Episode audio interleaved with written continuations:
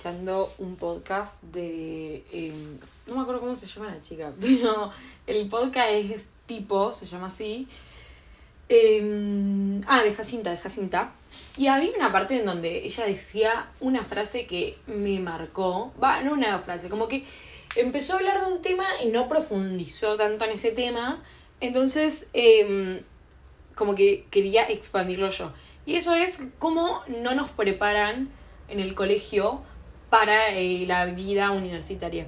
Porque vos decís, bueno, sí, o sea, te enseñan a estudiar, te enseñan a, mm, qué sé yo, hacer informes, y ni siquiera en todos los colegios, en la mayoría no pasan esas cosas.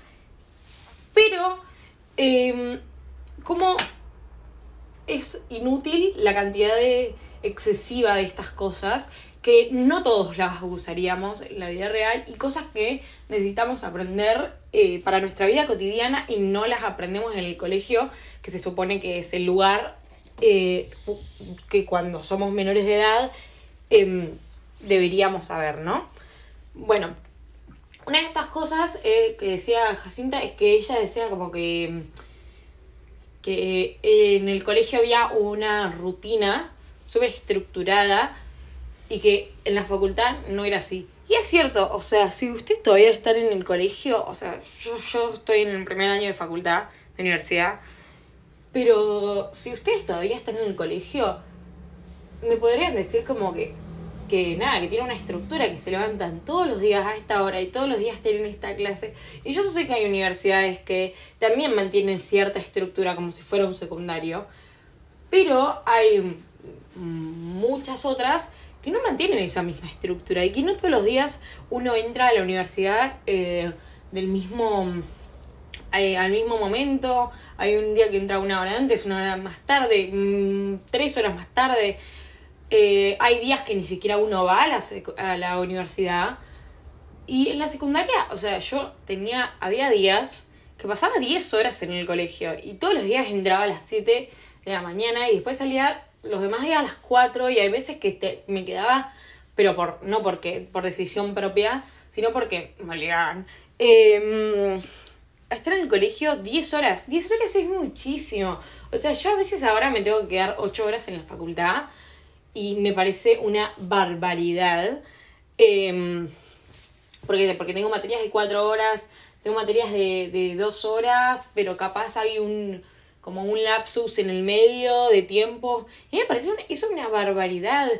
Y, y no, es, no es necesario realmente. No es necesario tampoco la cantidad de materias de la, de la secundaria. En la secundaria había mínimo 12 materias todos los años.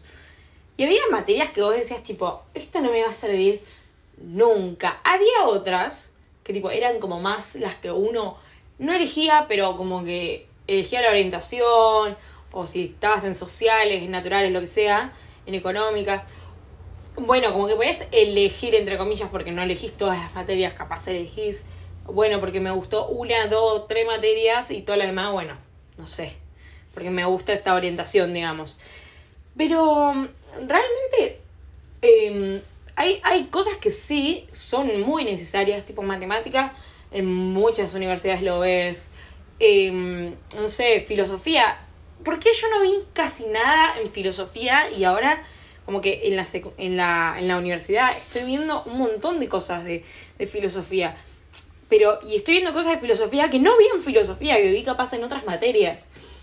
Y ojo, esto también es mucho con lo que queréis estudiar, porque si obvio vas a estudiar filosofía, eh, obvio que todas tus uh, materias van a tener relación con filosofía, o casi todas por lo menos.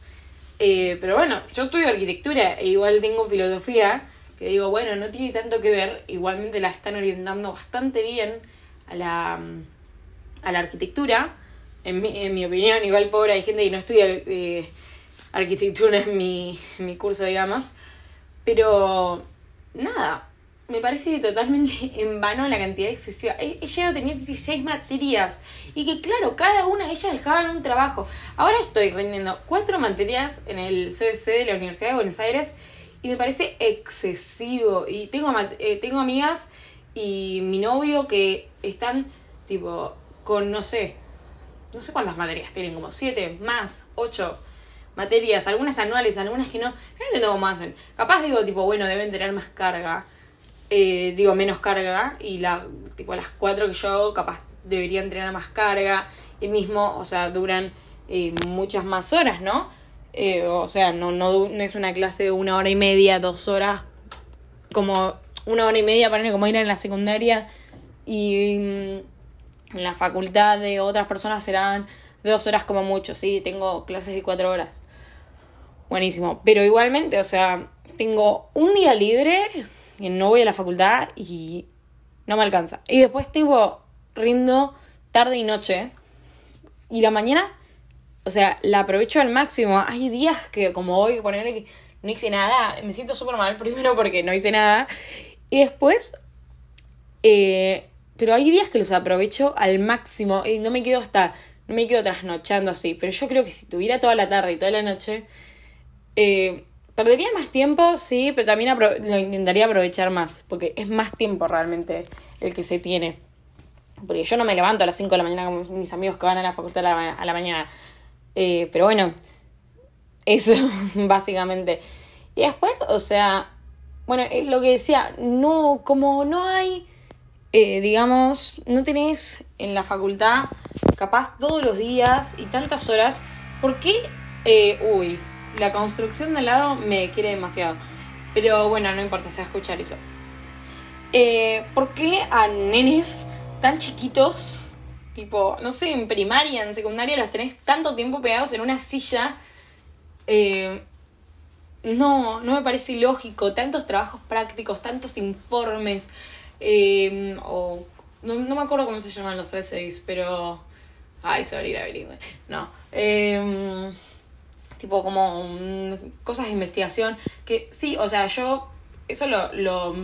Para mi carrera no sé si sirve, pero sé que hay muchas otras que, que me han contado amigos y, y demás que, bueno, eh, sí, o sea, no saben hacer un informe capaz y yo digo, uh, qué bueno que a mí me lo enseñaron en la secundaria, capaz me sirve.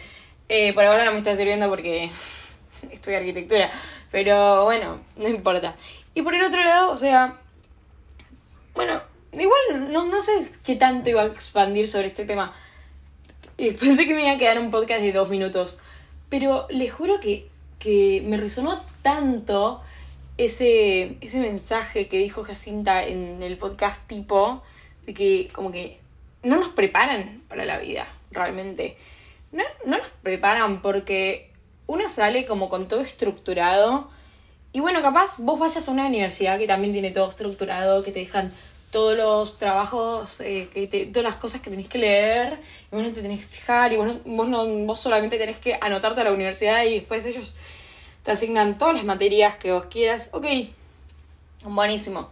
Pero después, eh, o sea, hay muchas otras universidades.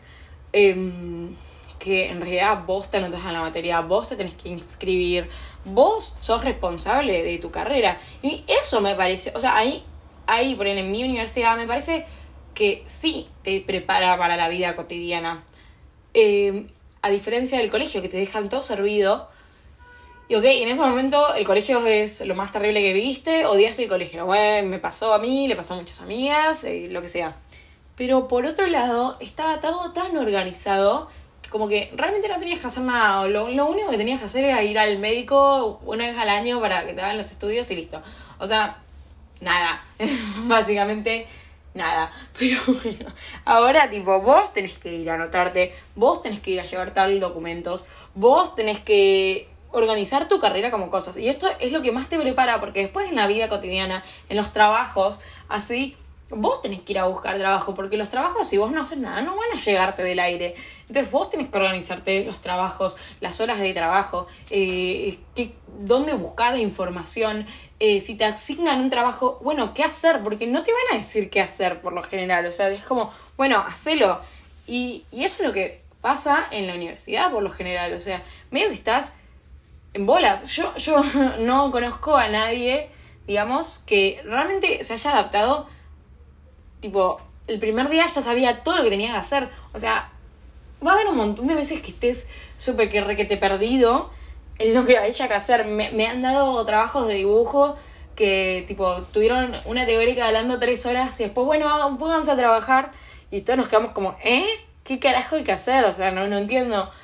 Y, y tipo, todos mis compañeros éramos 10 monos locos, nadie sabía qué hacer y tipo, no a preguntarle a las otras 80 personas de la clase. Entonces le preguntamos a un profesor y me dijo, bueno chicos, pero ustedes ya tienen que saber qué hacer. Y ahí nos quedamos como, ah, o sea, no, no, no, no teníamos expresión. Y es medio así la vida, o sea, te van a, te van a tirar y te dicen, bueno, hacelo. Y vos te quedas como, ¿qué, qué, qué es lo que tengo que hacer? No entiendo. Eh, mismo yo estaba preocupada antes de entrar a la universidad y le pregunté a una profesora mía de la secundaria si te enseñaban a dibujar en el CBC. Y a lo que me dijo, bueno, que nos enseñas a dibujar es subjetivo. Eh, si tuviera que responder fácil, no.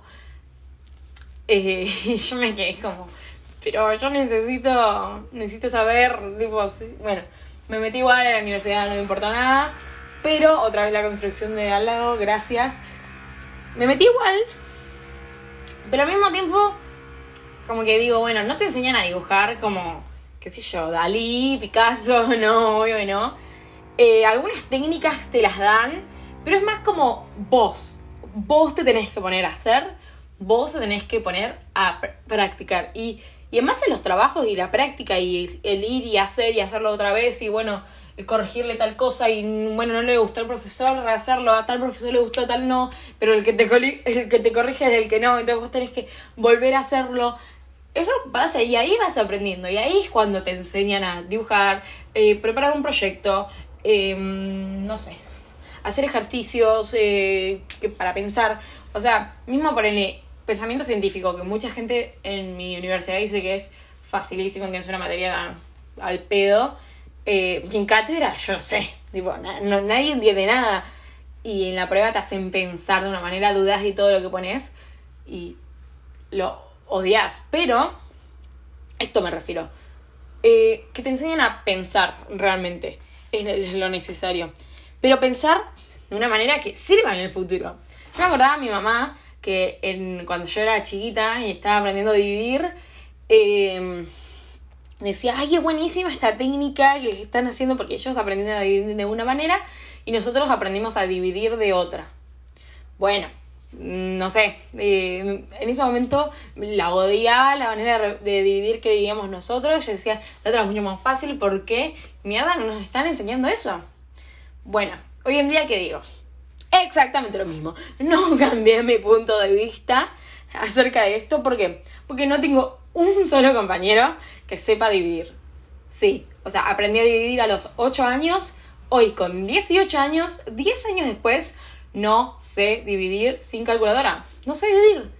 ¿Y por qué decían no hagan UA 21? Porque no les dejan usar la, la calculadora porque no saben dividir cierto, tipo, yo tengo que volver a, no sé, apuntes de tercero, tengo que abrir videos en YouTube si ahora quiero saber cómo dividir. Cómo multiplicar, o sea, sé multiplicar, pero es mucho más difícil. Eh, ok, buenísimo, que te enseñen la técnica para pensar, pero que también te enseñen la fácil, porque ¿cuál vas a usar en la vida diaria? La fácil, nadie, no hay nadie que no use la calculadora. Es como eh, en un proyecto de arquitectura que primero te enseñen a dibujar en papel y bueno, y ¿qué hay? Como que son en papel. Vos si querés hacerlo en, digital te tenés que enseñar vos. No, no me parece lo indicado. Me parece que no puedes, obvio, eh, ir directo a la computadora, no, porque te eh, restringe un montón de posibilidades que podrías tener por dibujar a mano, porque la computadora no está en toda tu creatividad.